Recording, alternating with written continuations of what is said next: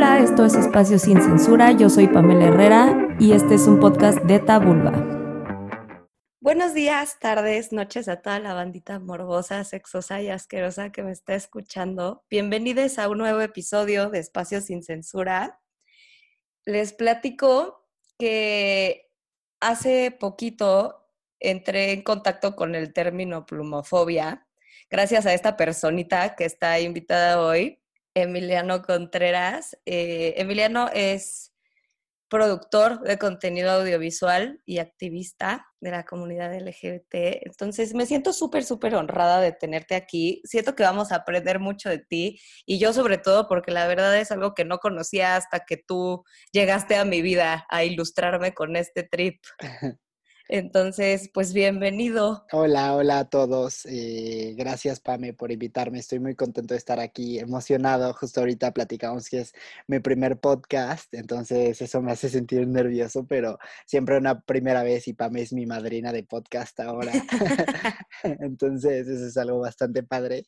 Eh, pues les platico un poquito de mí. A mí, como dijo Pam, yo eh, trabajo haciendo contenido audiovisual, eh, es lo que más me apasiona hacer. Soy una persona abiertamente homosexual. He aprovechado muchísimo la carrera, que estoy estudiando comunicación, para hacer muchísima investigación, reportajes, pláticas de todo este tema referente, claro, a la comunidad LGBT. De hecho, tuve la oportunidad durante dos años de participar en una asociación estudiantil que se llama Plural Ibero, que siempre llevaré y llevo en mi corazón. Es una asociación en pro de la diversidad humana. Y pues aquí organizábamos talleres, conferencias, actividades de todo tipo referente a este tema. Y fui un año también, durante un año estuve siendo el presidente de esa asociación, entonces en verdad le, invertí mucho tiempo, mucha dedicación y, quiero mucho y aprecio mucho Plural Ibero, entonces también anduve por ahí unos, un rato. Y pues nada, al final como me di cuenta que había todavía sigue habiendo muchísima ignorancia en el tema de la comunidad LGBT más, ¿no? Como que pensamos que está que es el siglo XXI y ya que todo se sabe y que ya todos nuestros derechos están ganados. Y pues sí, la verdad es que, güey, what a time to be gay, what a time to be queer, ¿sabes? O sea, eso ni que ni que nadie lo puede negar, pero eso no significa que tengamos que bajar la eh, la guardia en cuanto a nuestros derechos, siguen habiendo derechos que no se nos respetan. Eso no significa que tengamos que eh, quitar el dedo renglón en temas de educación sexual, como es muy eh, reconocido tu, podcast. Entonces es muy importante todavía tener este tipo de espacios, ¿no? Claro. entonces te agradezco por invitarte, es un poco lo que hago. y pues el día de hoy vamos a platicar de la plumofobia, que es un tema que es poco conocido, como bien dices, y que me he dado cuenta que está en muchas de nuestras relaciones entre personas, sobre todo en personas homosexuales, pero de hecho es un término pues un poco curioso porque como es un término nuevo y ha habido muy poco estudio, sobre todo en la academia, eh, sobre este término, yo me aventé, les voy a platicar como por qué sé de todo esto. Yo me aventé de hacer una investigación en una clase de, la carrera, hacer toda una investigación de, de, dónde surgió, por qué surgió, cómo se puede ver palpable o bueno, cómo se puede ser tangible, ver tangible la plumofobia. Entonces, en todo ese semestre estuve trabajando, pues, investigando y, haciendo mucha pues, research en general y así es como empecé a darme cuenta que es algo súper importante que todos conocemos y que era importante hablar.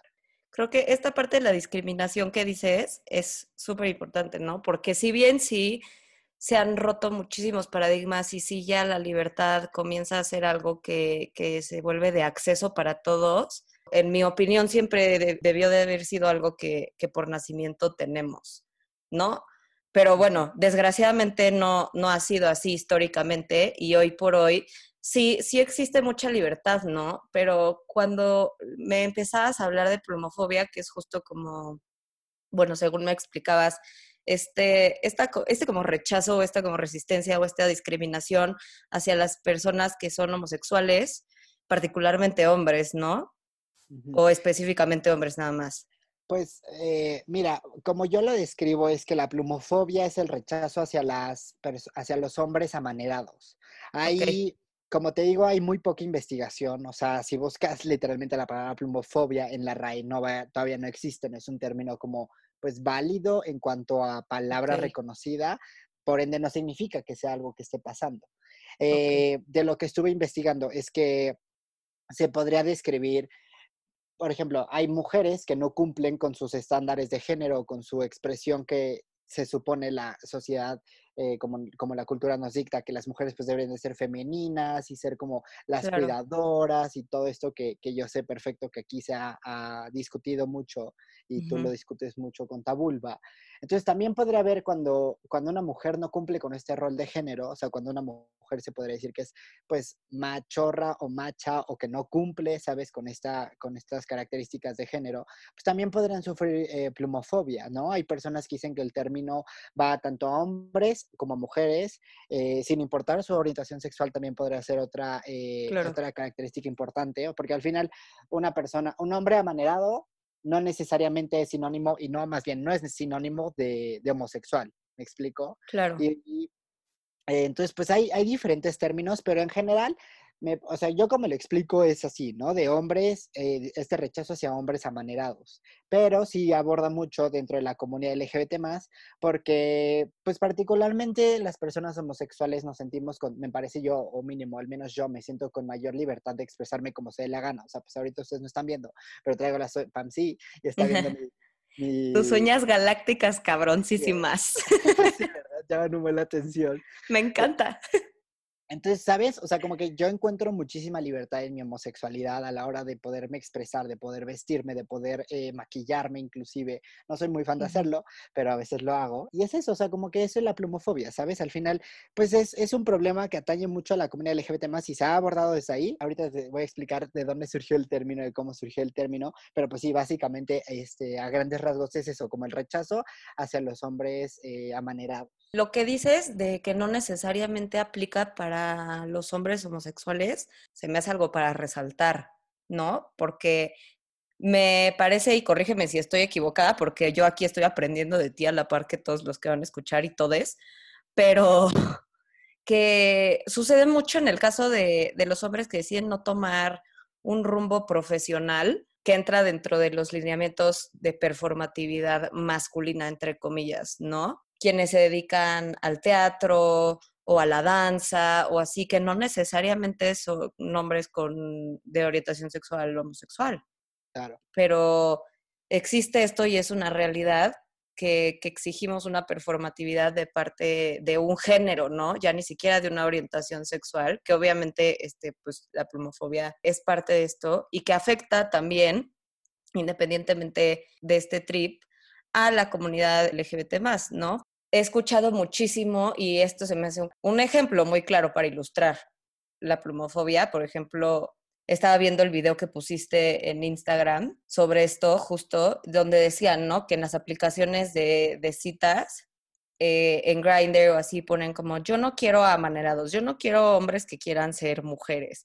Y es como, chale, ¿no? O sea, todavía que, que llevamos muchísimo tiempo luchando por porque se nos permita amar a quien queramos amar y todavía ya como que logramos saltar esa barda y ahora es como, ok, ya puedes amar a quien quieras amar, pero no puedes portarte así. Y es como, verga, güey. O sea, no mames. Sí, justo, ¿no? Y aparte, o sea, ahorita nos vamos a limitar a hablar sobre pues, la plumofobia, ¿no? A, estos comentarios, como bien dices, de, eh, pues sí, ya puedes amar a quien quieras, pero, o sea, bueno, yo como hombre gay, en caso de que fuera plumofóbico, ya puedo mandar a quien quiera, pero, ¿sabes? Como que otra vez existe el gran pero de con que no sea manerado, con que no parezca niña, con que no sea loca, ¿no? Y todos estos términos que son súper machistas y a la vez plumofóbicos. Y eso solo es un tema, ¿sabes? Porque también te encuentras comentarios como de con que no sean gordos, con que no sean morenos, o sea, cosas súper, súper, súper racistas y clasistas y gordofóbicas y, o sea, cosas que neta o sea, es un problema de muchos que hay. Entonces también por eso yo, eh, pues no sé, como que con esta responsabilidad de ser ahora sí que un hombre homosexual privilegiado, me di cuenta de eso. O sea, dije, Emiliano, tienes que hacer algo con ese privilegio, ponte a estudiar. Y aparte, ¿quién más para hacer una, o sea, ¿quién va a hacer una crítica de esto si no es un hombre gay? O sea, en cuanto a la, a la, comunidad gay, ¿me explico? O sea, obviamente no hacía otras eh, pluralidades, pero en, respecto a la comunidad gay, ¿por qué? Porque yo he llegado a tener comentarios plumofóbicos, yo he llegado a sufrir también eh, de parte de otras personas plumofobia, entonces al final dije eso, como, sí, o sea, aprovecha que tienes esta conciencia y haz una crítica al respecto porque eres parte de esa comunidad. No te sientas alguien que no eres, al contrario, es parte y soy orgulloso de ser parte, pero entre ese orgullo creo que cabe y es importante resaltar toda esta crítica, ¿no? Creo que es preciso entonces, como decías, ¿no? Empezar por ver qué es, de dónde surge, ¿no? Porque siendo esto que, que como dices, no está ni siquiera tipificado, pues híjole, creo que todavía queda un largo, largo, largo camino por recorrer y mucha visibilidad por darle a, la plumofobia. Entonces es importante entender su raíz, ¿no? Entonces, pues, adelante, te escucho. Aquí la cátedra. Este, pues mira, básicamente la plumofobia, o sea, como término plumofobia, surge en España en España, a las personas que son amaneradas, a los hombres, en, más bien, en específico a los hombres que son amanerados, se les dice que tienen pluma, que son hombres con pluma. Esto sí no sabría muy bien por qué. Alguien alguna vez me dio una hipótesis de lo que él pensaba, que era que según esto es porque son como los pavos reales que lucen sus plumas para, como para lucirse, ¿sabes? O sea, como para ligar y todo esto, eso es como algo de la naturaleza del pavo real. Entonces, según esta persona, se le decía, por eso se le decía que los hombres con pues, tienen pluma, ¿no? Esto sí no sabría decírselo, pero es una hipótesis. Si alguien sabe, pues nos escribe a nuestras redes y... Y nos dice.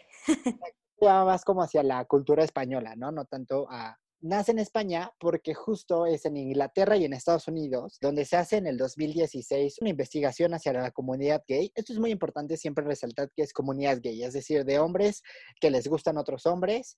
Eh, no, no, no, aquí no entran lesbianas, no entran personas trans, no, no, entran personas asexuales. Esto es mucho y este estudio mismo que se hizo es hacia hombres que les gustan otros hombres. El académico, por así decirlo, el investigador que llevó a cabo todo este estudio se llama Carl Stroud, si no lo estoy pronunciando mal. Esto les digo que fue en el 2016. La encuesta surgió en Estados Unidos, específicamente California y en Reino Unido. Se encuestó en un total a 280 personas, 280 hombres homosexuales. Y los resultados que lanzó esta investigación son súper graves. Para darles un ejemplo, uno de los resultados fue que aquellos que no habían vivido eh, homofobia en su escuela, o sea, durante su adolescencia de chicos, tenían el doble de probabilidad de identificarse como straight acting, o sea, o sea, son personas gays, pero se identifican como straight acting. Y esto es un término que neta, yo cuando lo leí me explotó el cerebro de coraje, ¿sabes? O sea, entre de coraje, de decir, ¿qué es esto? O sea, no sé, o sea, me parece estúpido, estúpido. De hecho, hay un eh, cantante, productor gringo que se llama Lance Bass, es de NCS, NCS, una boy band. No sé si tú lo ubiques. ¿NCS? ¿Es nueva o es viejita como noventera? Es viejita, es, ajá, es como noventera. O sea, como en Sync y así. Ándale, creo que es esa, justo, creo que es esa. Ah, en Sync. En Sync. yo no ubico la boy band, pero justo es esa. Este, Muy de bugas, ahí sí. este salió eh, uno de los productores y según yo es cantante de esa banda, este personaje que les digo. Eh, él se identifica, salió y fue todo un escándalo en la revista People, no me acuerdo por ahí del año, pero pues es estos, estos últimos cinco años, salió diciendo que era un gay eh, que se identificaba de esta forma, straight acting. Y esto es un, o sea, tiene una carga, straight acting like gay, específicamente salió en la revista People Magazine allá en Estados Unidos. Y esto, o sea, imagínate el nivel de homofobia interiorizada. O sea, el nivel de, ok, sí me acepto como gay, ¿sabes? O sea, bueno, aceptarse entre grandes comillas, pero sí. sigo ser y ser parte de la comunidad hetero y ser parte de, o sea, como que tener esta idea de aspiración, aspiracional heterosexual. 100%. Otro de los resultados que, que arrojó esta encuesta fue que estos mismos hombres, quienes no habían sufrido homofobia, y a ver, cabe mencionar aquí que no se trata de decir, como, ay, es que como no sufriste homofobia, entonces, ya sabes, o sea, no, qué bueno, o sea, al contrario, ¿no? Sí, qué, chido por ti. Exacto, qué chido que no sufriste homofobia, pero entonces respeta a las otras personas que se quieren eh, expresar como se les dé la gana, ¿no? Pero bueno, en esta misma línea, estos hombres que, que se identifican en el straight acting, 37% de estas personas están de acuerdo con la afirmación de que los gays amanerados generan una mala reputación hacia la comunidad gay. O sea, imagínate. Sí, habla mucho del modelo aspiracional, ¿no? Que sigue siendo heteronormativo. Y está muy cabrón porque independientemente de tu orientación sexual, y creo que esto es neta de los puntos que, en los que más repetitivos vamos a hacer, ya nos vi, de que no, no es este, no es una cuestión de orientación sexual, sino de performatividad. En donde, pues, chale, ¿no? O sea, qué horror que, que aparte, y como me dijiste alguna vez, ¿no? Me acuerdo que Emiliano, cuando me empezó a explicar lo de la plumofobia, me dijo como, y güey, qué horror que aparte, o sea, esto es machista no solamente porque les están diciendo a los hombres cómo actuar, sino porque seguimos en esta atmósfera de ligar lo femenino o lo afeminado con algo malo, ¿no? Con algo que debe de darte vergüenza y pues Nel, ¿no? Y que independientemente, o sea, no sé, igual y, y estoy mal yo, no lo sé porque no soy hombre homosexual, entonces no lo he vivido. Pero que quizás sí, muchísimos de los casos en donde los hombres hacen este tipo como de especificaciones de, sí soy gay, pero no soy amanerado, no me gustan las mariposas o bla, bla, bla, pues igual y tiene que ver con un rechazo hacia un emisme, ¿no? O sea, donde pues quizá y si eres así. Y si si eres así, pues qué vergas, ¿no? ¿Qué te van a decir? ¿Que qué puto? Pues sí, ya sabes. Sí, exacto, justo. o sea, ¿y qué? ¿Por qué tiene eso algo de malo, no? Obviamente la connotación es pésima, pero me refiero como al, al significado que le damos, ¿no? Sí. Y aparte, eh, yo siempre digo, espero que nadie se ofenda con esto, pero yo siempre he dicho que justo estos hombres que, perdón, que aspiran a la heterosexualidad, así es como se formula, güey, en la peda son los primeros que con dos shots ya le están pidiendo los tacones a su amiga, ¿sabes? O sea, neta, no sabes cómo los he identificado, que esos güeyes que se esfuerzan un buen por no parecer gays y que critican, o sea, estos comentarios como de, ay, es que no me representan, y de hecho a plural, esta asociación que les platicaba, eh, nos, habían, nos llegaban un buen de comentarios de mismos gays criticándonos y diciéndonos eso, como de, no, no me representan. Y, por ejemplo, los gays que van al Gay Pride no me representan. Es como, güey, por... Te representan todos los que estén luchando porque tú y todas las demás personas tengamos derechos y libertades igualitarias, güey, punto. está, está, cañón y eso habla de mucho odio, de mucho machismo, de mucha homofobia interiorizada eh, pero como te decía, neta, me he dado cuenta que esos a las primeras dos shots le están, así les urgen los tacones. Y es como, amiga, está perfecto, comadre, pero deja de criticar a los que en nuestros día a día somos gays amanerados, ¿sabes? Yo al final hay veces que no parezco, hay veces que sí parezco, pero no me importa, ¿sabes? Me dejó de importar eso hace muchísimo tiempo y al final hay toda una frase y como que hay como un, eh, como un decir dentro de la comunidad gay que yo he visto afortunadamente que poco a poco se, se comenta y se critica más, que es cuando a una persona hetero o sí, o bueno, una persona te dice a ti como gay, como, ah, es que no se te nota. Hay veces, a mí, por ejemplo, antes, eh, hace muchos ayeres, sí se, eso sí me hacía sentir bien. Y, no fue hasta que me di cuenta que eso seguía siendo parte de un problema interno, eso seguía siendo parte de una homofobia interiorizada, eh, en donde, entonces poco a poco lo estuve eh, pues deconstruyendo y me estuve quitando todas estas ideas súper eh, antañas, estúpidas, horribles que tenía dentro de mí.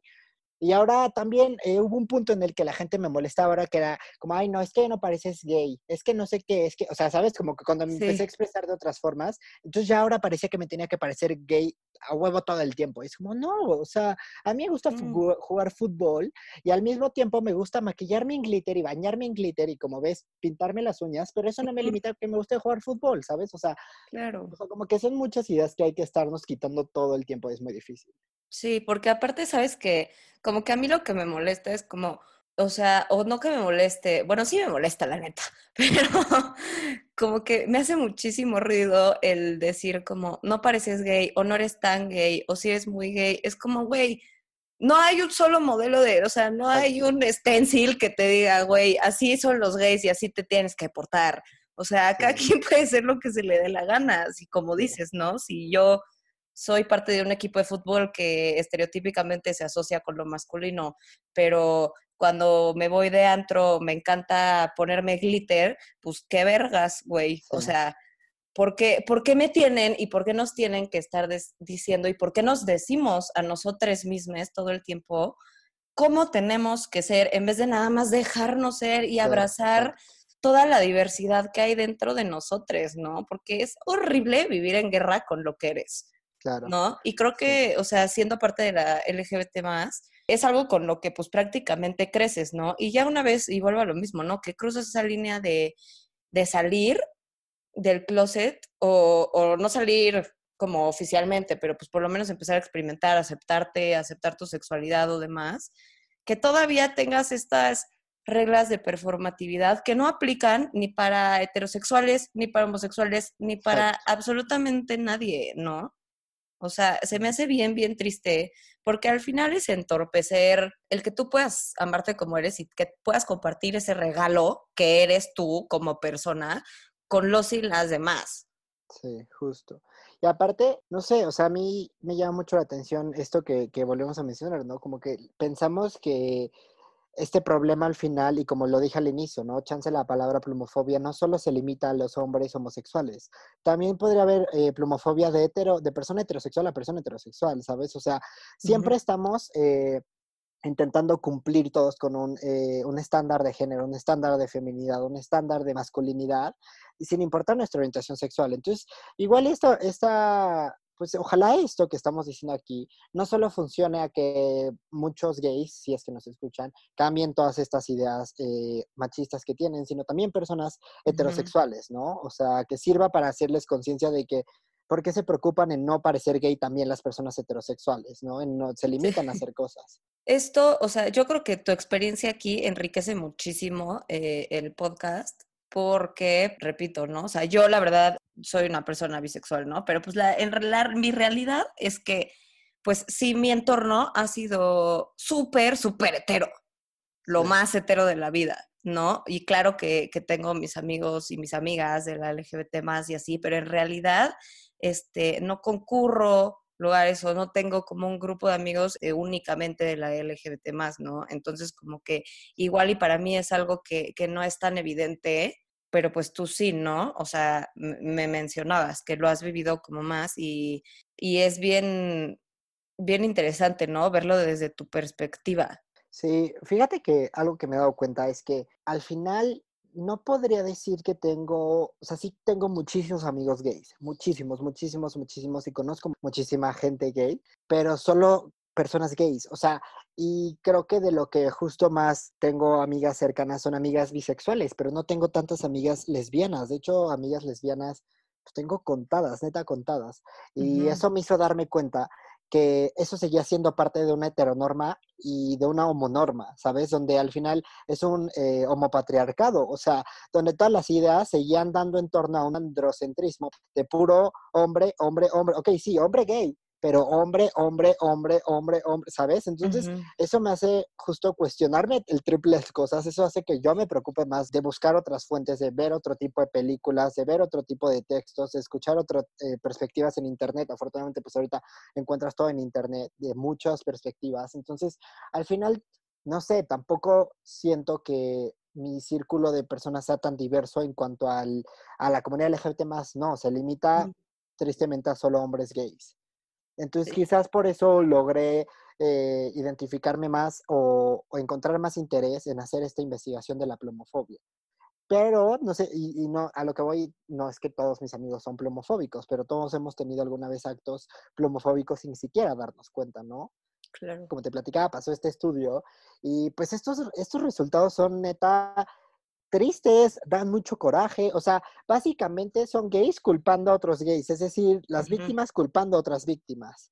Y es algo impresionante. Algo que también eh, decía el estudio es que justo los hombres que estaban como el 10% básicamente de los otros hombres que no estaban de acuerdo con estas afirmaciones super plumofóbicas y machistas, eh, tenían mayor, eh, tenían mayor posibilidad o probabilidad de sí luchar por una igualdad común, de sí ser parte de colectivos LGBT de sí unirse a causas, de sí unirse a ONGs. O sea, es algo que ellos tienen conciencia de que aunque no son amanerados, hay que hacer algo al respecto. Pero está tristemente dentro del estudio fue la minoría. Pues obviamente eh, cuando salió porque, a ver, también este estudio ganó un premio en, estado, en Europa, perdón, ganó premios en Europa por su gran eh, pues, hallazgo. Y cuando salió, pues sí, explotó en muchos medios de comunicación LGBT más en Estados Unidos, en, en Inglaterra, en Europa, en estos países primermundistas. y pues ahí fue donde España adoptó este término de plomofobia, porque algo que platicaba hace rato con un amigo justo, es que no es algo que surgiera durante el estudio, es algo, es un problema que viene siendo ya de muchos, muchos, muchos años atrás. ¿Me explico? No es algo que, o sea, la única diferencia del estudio es que nos ayudó a darnos cuenta de eso y que de ahí surgieron eh, conceptos como en español la plomofobia para criticarlo y para visibilizarlo. Pero eso no significa que, o sea, es como si le destaparan una piedrita y ahí estaba el problema, ¿sabes? Sí, Pero sí, el problema literalmente existe desde mucho tiempo atrás y obviamente, desafortunadamente, sigue existiendo. Lo de víctimas, culpando a víctimas, creo que es algo que hay que súper, súper, súper señalar, ¿no? Porque cuando tú estás diciendo que alguien que ha pasado por las mismas situaciones que tú tiene la culpa, solamente por comportarse de una manera que no va acorde a la heteronorma, pues es ser parte del problema, ¿no? Y qué fuerte que tú seas al mismo tiempo la víctima y el victimario. Exacto. Justo, completamente. Hay una de las investigaciones, o sea, de, de, lo que estuve buscando en internet, hay un, un, reportero, un eh, periodista en Vice, que justo él decía, y me gustó mucho su frase, que iba así, iba más o menos algo como, eh, la víctima se convierte en el opresor de sus similares. Es como de, ¿qué? O sea, neta, ¿cómo? ¿Sabes? O sea, y esto, esto podríamos mencionarle, cabe mencionarlo, o sea, pues spoiler alert, amigos, amigas que nos están escuchando, hay gente gay homofóbica, ¿sabes? Hay gente gay transfóbica, hay gente gay eh, bifóbica. Entonces, como que mucho cuando se menciona esto, la gente es como de, que no tiene sentido, que no sé qué, pero es muy fácil resumirlo a, pues también hay mujeres machistas. Claro. también hay mujeres que tienen comentarios súper machistas, ideologías súper machistas que son de antaño, obviamente. Pues también hay gays que, que, que, desafortunadamente tienen ideas todavía homofóbicas y que critican a otros gays. O sea, escucha esto, una vez, algo perfecto, de que justo mi grupito de gays se fueron de viaje. gays no mames, me encantó. Así siempre les digo, mis gays Está de nuevo ese término se fueron a, Guadalajara un viaje y me estaba platicando uno, perfecto, me acuerdo que fueron a un antro gay. Eh, y que en el antro estaba platicando pues, con, otro, con otro hombre, obviamente gay, y que le dijo como de, no, pues la neta es que yo no me agarro de la mano en la calle con mi novio por los niños. Y mi amigo se quedó como, ¿qué? ¿Qué? Ajá, justo como, ¿qué estás diciendo? O sea, eso es seguir reconociendo que tú estás haciendo algo mal, eso es seguir admitiendo que tú estás haciendo algo mal, que tú tienes algo mal, ¿sabes? Eso, claro. no sé, este comentario a mí me pareció impresionante, pero obviamente yo lo digo ahorita ya súper deconstruido y súper crítico, pero para ser honesto yo también lo llegué a pensar, y no fue tanto por los niños, yo pensé como cuando cuando tenga hijos, porque yo sí quiero tener hijos, eh, llegué a pensar que no iba a ser buena idea o que no me iba a sentir cómodo besándolo, besando a mi esposo en frente de mis hijos. Y luego, me, o sea, pasaron, pasó tiempo y me deconstruí y me quedé pensando, Emiliano, ¿qué estás diciendo? O sea, te das cuenta que no vas a demostrarle cariño a tu esposo en frente de sus hijos, ¿sabes las repercusiones que eso va a tener en tus hijos de que nunca vieron cómo sus papás se querían? Sí. Y como que empezó a tener, o sea, empecé a tener dentro de mí como toda esta revolución de ideas, de que al final era un comentario súper, súper homofóbico, de súper homofobia interiorizada. Y, está muy cañón. Y, al final, como que me gusta hacer mención de esto que yo también viví, de que yo también he pensado, he dicho en el pasado, obviamente.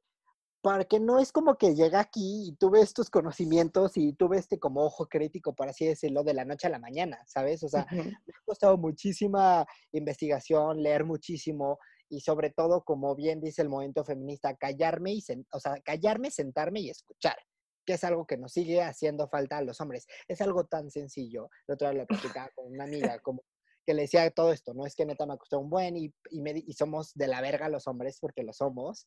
Eh, pero es tan fácil como, o sea, es tan fácil poder dejar de ser nefastos con el simple hecho de neta callarnos y escuchar. O sea, ni siquiera tienes que hacer nada, solo es cállate y escucha lo que te están diciendo otros grupos, pero no, lo, no logramos ni siquiera hacer eso es impresionante, pero bueno, es frustrante. Es súper importante.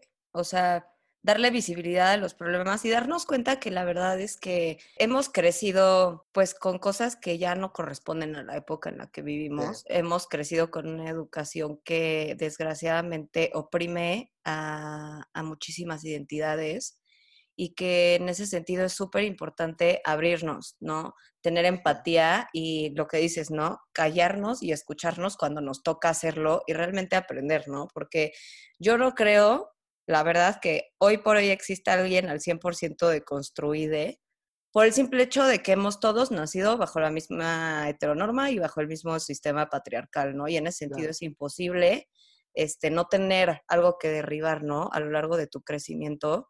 Pero es eso, aceptar que, que esa fue la realidad que nos tocó vivir, pero que no por eso nos tenemos que, que volver parte de ella, a sabiendas de que es algo que nos ha impedido o que le ha impedido a, nuestros similares, y similares es otro ser humano, vivir en libertad, ¿no? Sí, justo, completamente. Y ve, eh, retomando esto que estás diciendo de que todos, eh, pues a todos nos educaron bajo la misma estructura que es machista, homofóbica, transfóbica, eh, xenofóbica.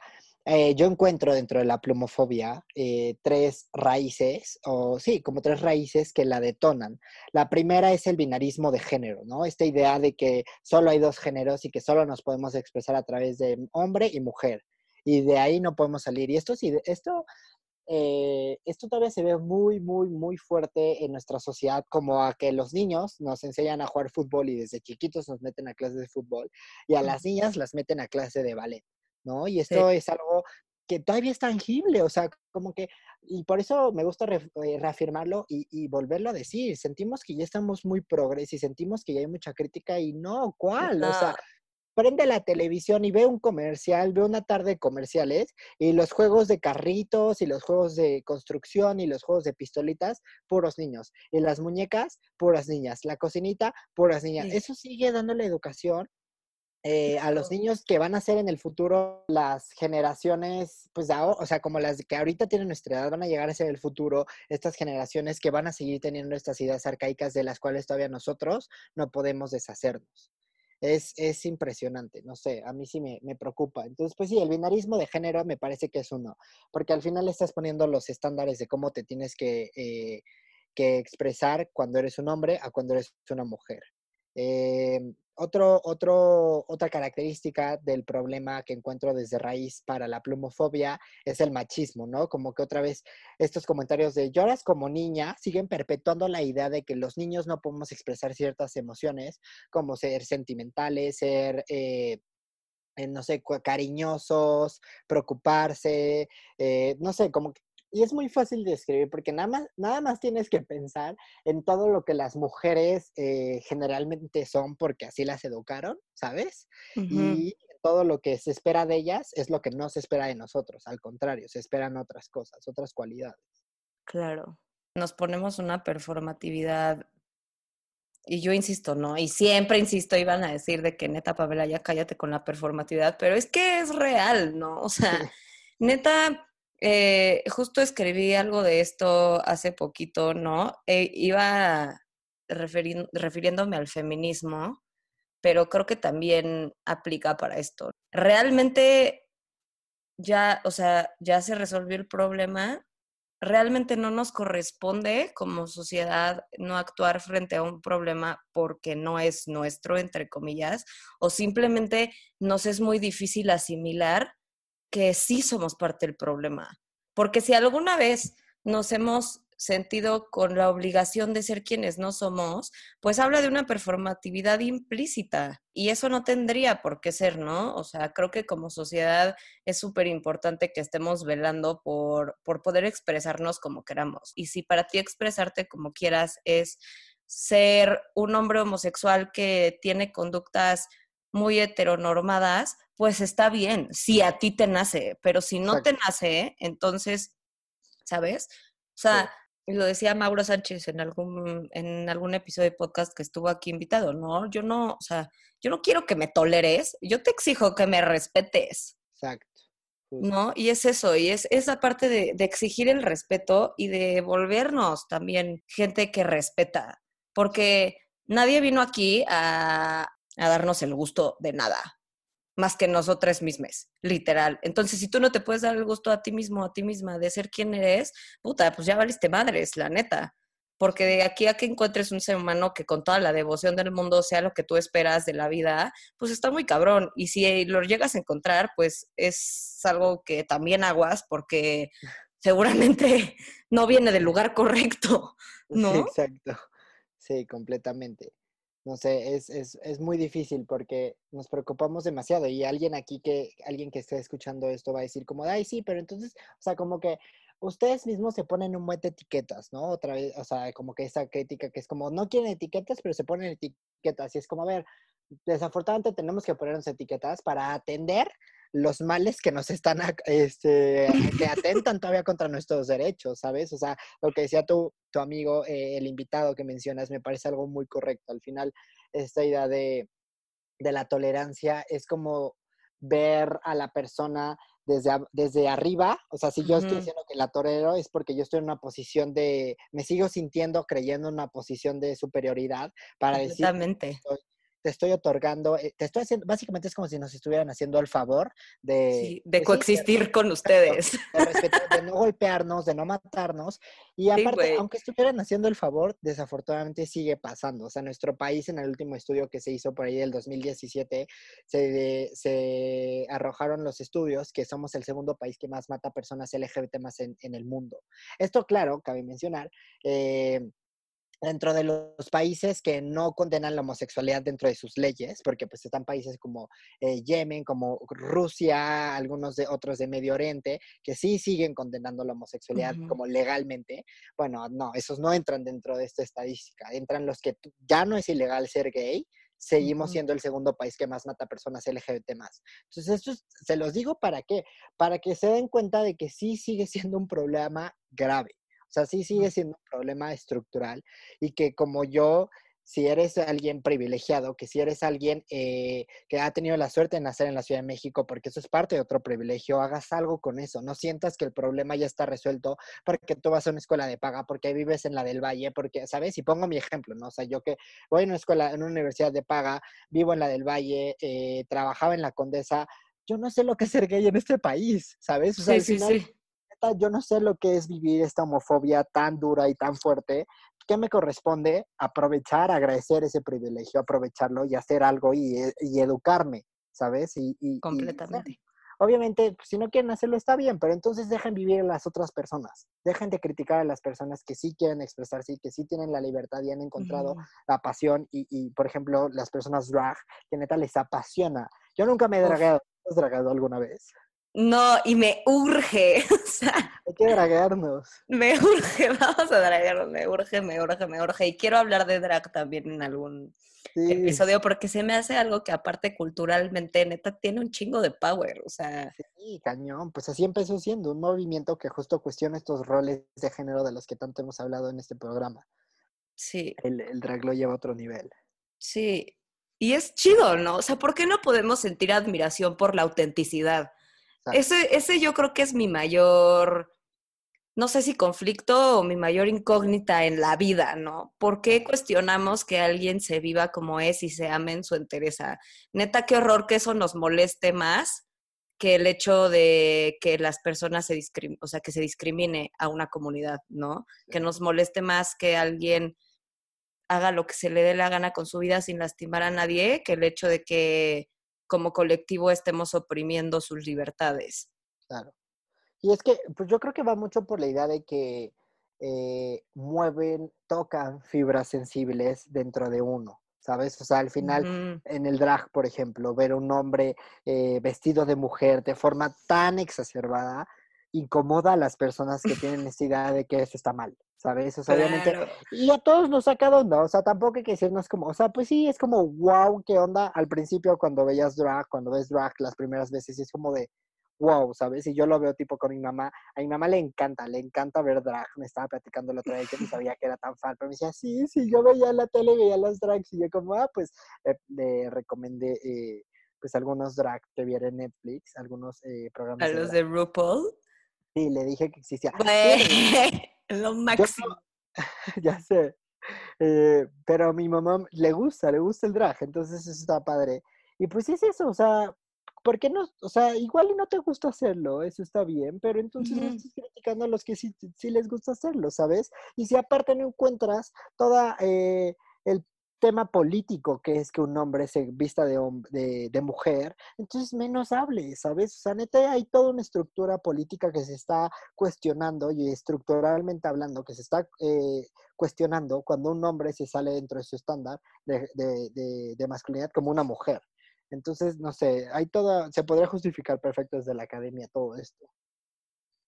Sí, y eso que dices es, yo creo que importantísimo también señalar, ¿no? O sea, yo creo que cuestionar, o sea, esto parte de un cuestionar constante, ¿no? De por qué según yo está bien, porque me lo enseñaron o porque realmente lo creo, por qué lo rechazo, porque realmente no comparto o porque me incomoda. ¿Y por qué me incomoda? Porque yo nunca podría hacerlo, porque atenta contra mi masculinidad o qué está pasando ahí, porque también es mucho eso, es es el, decir, quien se viste como se le dé la gana vestirse no te está lastimando, ¿no? O sea, ¿quién está haciendo la gente aquí que está impidiendo que alguien más sea libre?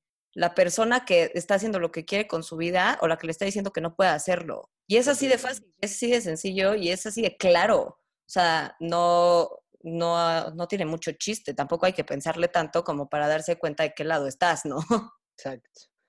Y sabes algo, justo con todo este tema de la plomofobia, el mismo investigador que, hizo, eh, que bueno, que, demostró todo, esta, eh, todo este machismo, todo este desprecio hacia lo femenino, eh, mencionó como aplicaciones como Grindr, como Hornet, en general aplicaciones de ligue para personas gays, agudizan el problema, o sea, lo, lo, hacen todavía más grande de lo que es, porque a las personas a la hora que no tienes un, un enfrentamiento de cara a cara, se te hace más fácil escribir cosas horribles, como ya las mencioné, y cosas nefastas, como se menciona al inicio de este podcast.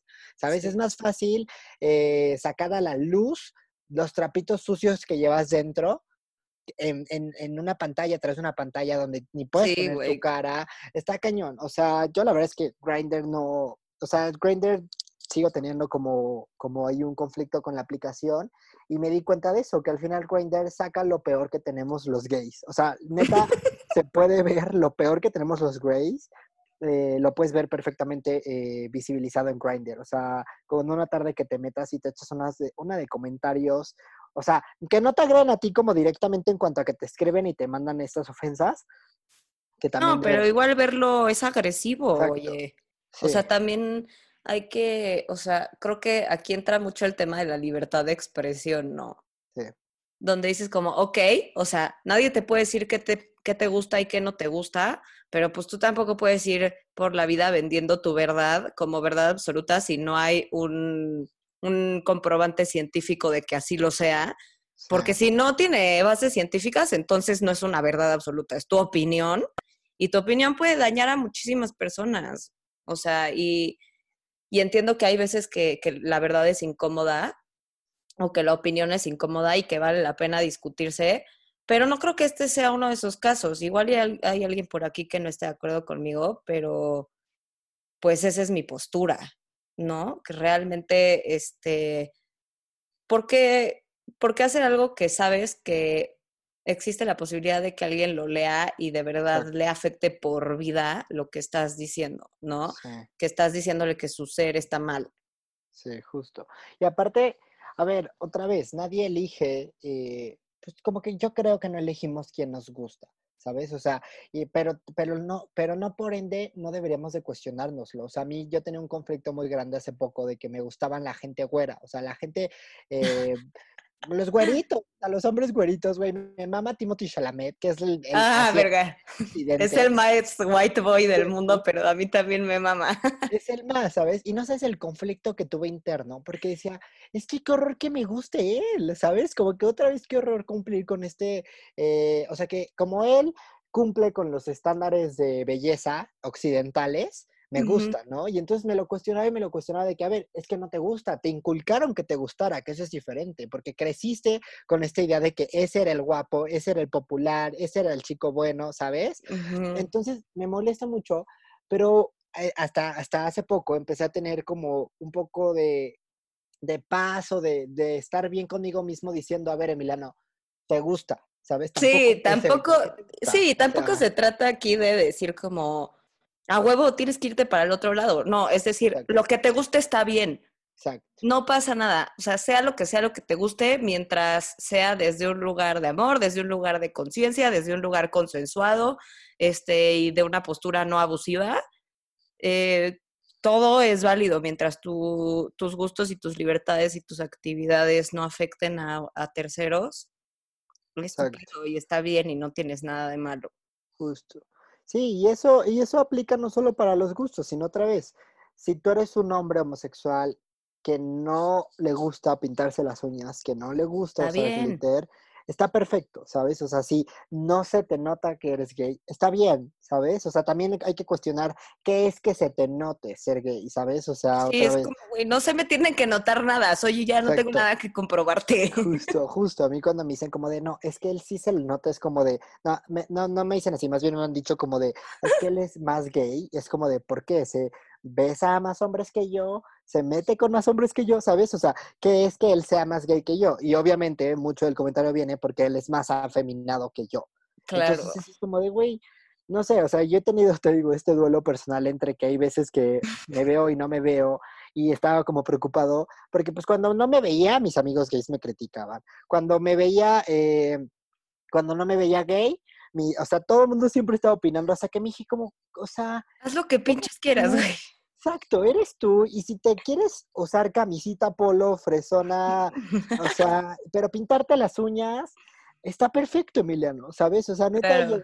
de conciencia. Y al final, o sea, algo que me preocupaba es que me iba a ver, o sea, escucha esto que tenía dentro de la mente, como que me preocupaba vestirme de una forma que me viera heterosexual, porque la gente fuera a creer que, yo eras heterosexual que yo estaba aspirando a ser heterosexual, o sea, que yo estaba, eh, o sea, porque aparte, si, si, me siguen en mis redes, se van a dar cuenta que soy alguien súper abiertamente gay, ¿sabes? O sea, como que estoy muy cómodo con mi sexualidad, con mi homosexualidad en específico. Me ha costado mucho trabajo y sigo de vez en cuando lidiando, lidiando con, este, eh, con este tema, pero al final he encontrado, me he encontrado una posición muy cómoda pero justo me preocupaba eso, de decirme como, de que me, me encasillaran en esa idea de que, ay, no, se ve que es súper heterosexual, se ve que es el más homófobo interiorizada, se ve que le odian las locas. No, güey, o sea, neta, a mí también me gusta ponerme de loca de vez en cuando y salir a jotear.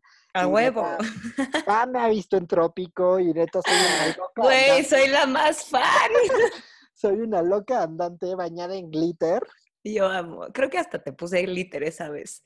Sí, yo creo que sí, no sé, yo... Yo soy la morra de los glitters en los festivales, por si no saben, búsquenme y yo les pongo glitter en toda la jeta. es que el glitter es cabrón, es cabrón. Es cabrón, y eso creo que es una de las partes de la plumofobia que más risa me dan, justo qué bueno que lo dices, ¿no? Porque, este, justo, este, esta vez en Trópico, el último Trópico que fuimos, estábamos, nos habíamos ido que una amiga y yo y tres hombres, ¿no?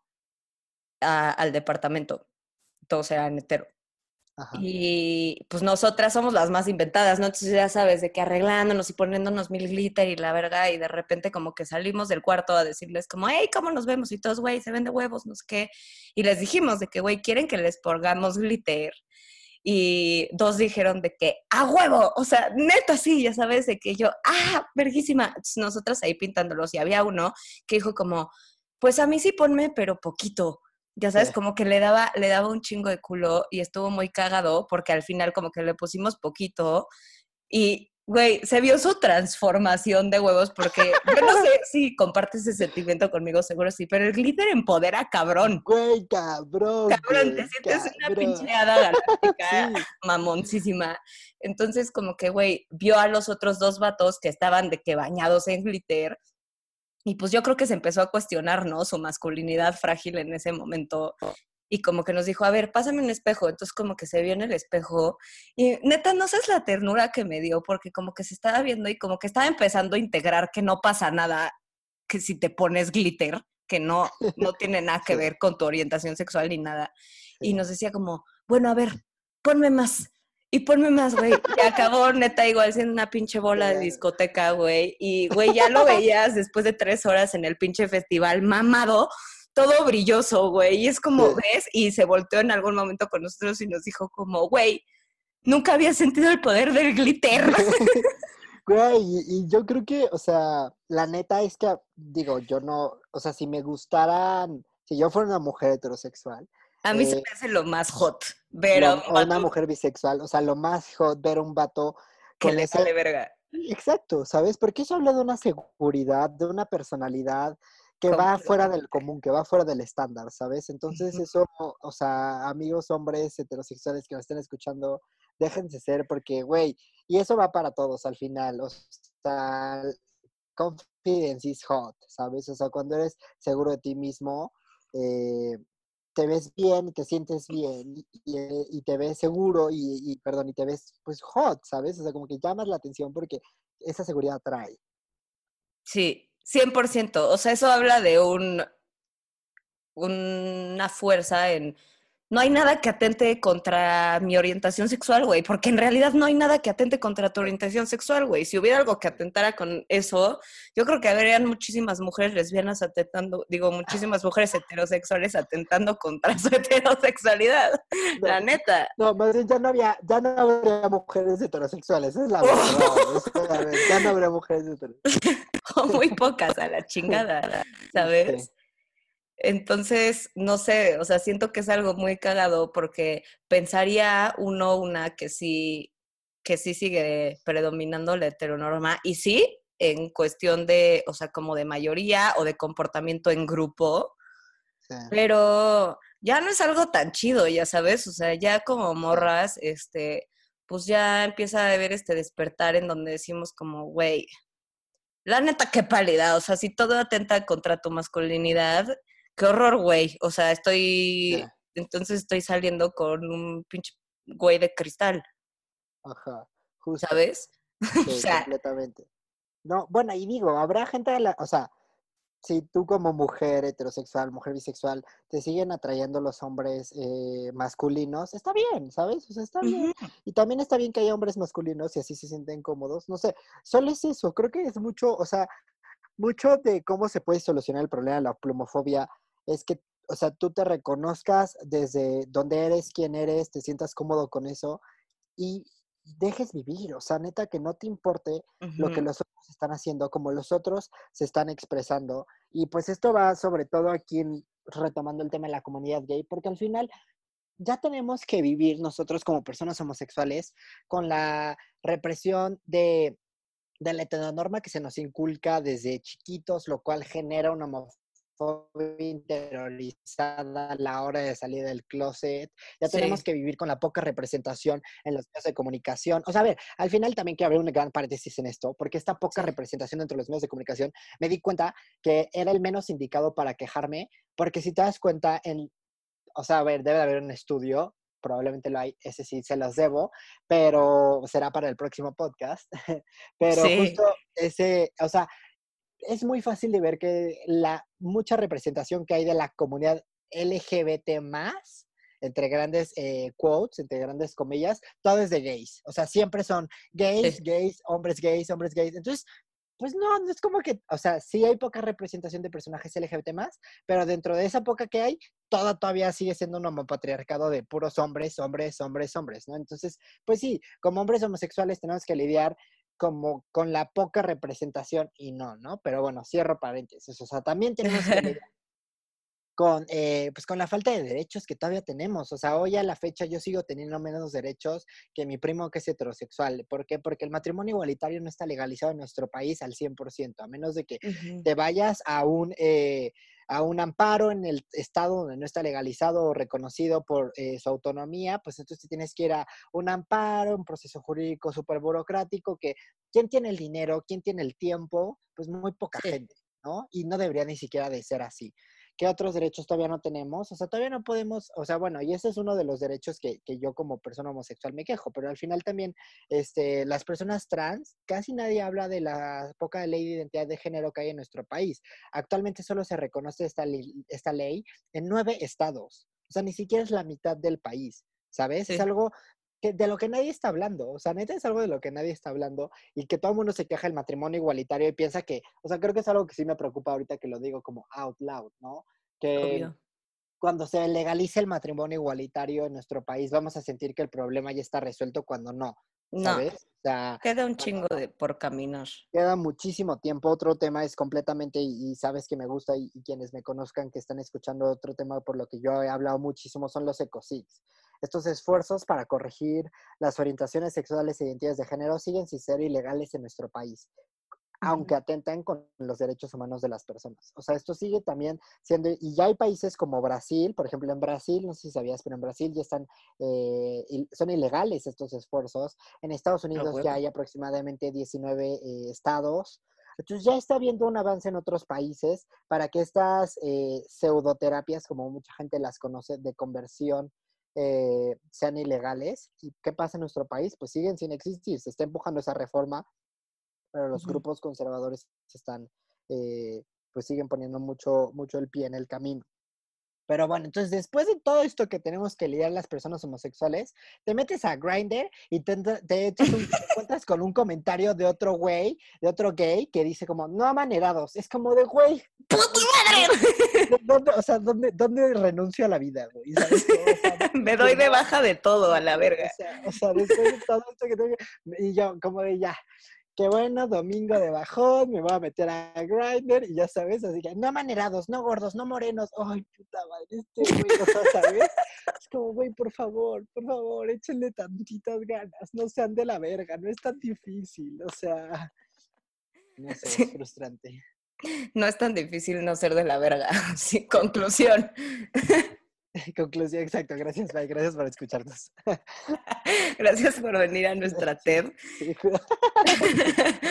Pero sí, oye, pues muchísimas gracias. Creo que de verdad es este súper enriquecedor tener tu experiencia, tener tu voz aquí.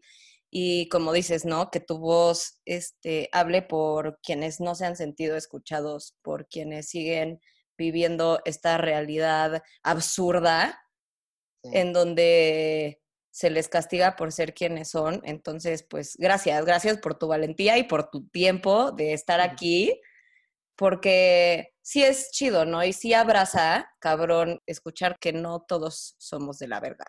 Sí, completamente. No, gracias a ti, Pam, por, por abrirme el espacio, por invitarme a hablar. Y pues para las personas que, que, no, que me estén escuchando, que nos estén escuchando el día de hoy, sepan que hay gente, o sea, en mi caso es, yo que soy una persona homosexual, créanme que yo no me fijo en si el güey con el que estoy ligando es amanerado o no es amanerado, si cumple con unos estándares de masculinidad o no. O sea, neta, eso me da mucha flojera, me da, o sea, no me fijo en eso. Neta, de las características son no me, ni siquiera entra como dentro de la última, o sea, no me fijo, ¿sabes? Porque al final puede pintarse las uñas, habría que también que decirlo, claro, o sea, puede pintarse las uñas y también puede ser, seguir siendo una persona de la verga, ¿sabes? O sea, el no te hace de la verga. Después, o sea, puede al final pintarse las uñas o no, eso neta, hay personas como yo, créanme, que no nos interesa, tu amigo gay que me estás escuchando, no nos interesa eh, cuál es tu estándar de masculinidad. Entonces no te preocupes por eso y por qué aparte te estarías preocupando. O sea, ¿por qué te gustaría que alguien que sí se preocupe eh, le gustes? O sea, ¿por qué te fijarías en alguien que te va a limitar a ser quien eres? Completamente. Pero pues muchísimas, muchísimas gracias eh, por invitarme, Pam. Muy contento. Gracias a ti por, haber compartido el espacio. Les voy a dejar las redes sociales de mí para que lo vayan a seguir. Neta siempre tiene proyectos bien chidos, entonces vayan a darle un ojo. Y justo qué bueno que mencionas lo de Cosigno, porque acaban de publicarle un artículo increíble sobre esto en Rolling Stone. Entonces vayan a buscarlo. Te, un big shout out a eso y una felicitación enorme. Todo, todo mi orgullo. Gracias, gracias. Y pues nada, espero que les haya iluminado un poquito, que les haya dado algo de claridad o por lo menos les haya aportado alguna postura distinta a la que tenían y que les haga cuestionarse un poquito de, del camino tan largo que nos queda por formar como comunidad. Yo les recuerdo de mi parte las redes sociales de Tabulba, que son arroba tabulba con B chica, y el sitio web www.tabulba.com eso fue todo por hoy. Yo les mando muchos saludos y un besito en el quesito. Bye bye. Gracias por escuchar el podcast de hoy. No olvides hacer algo sucio patrocinado por Tabula.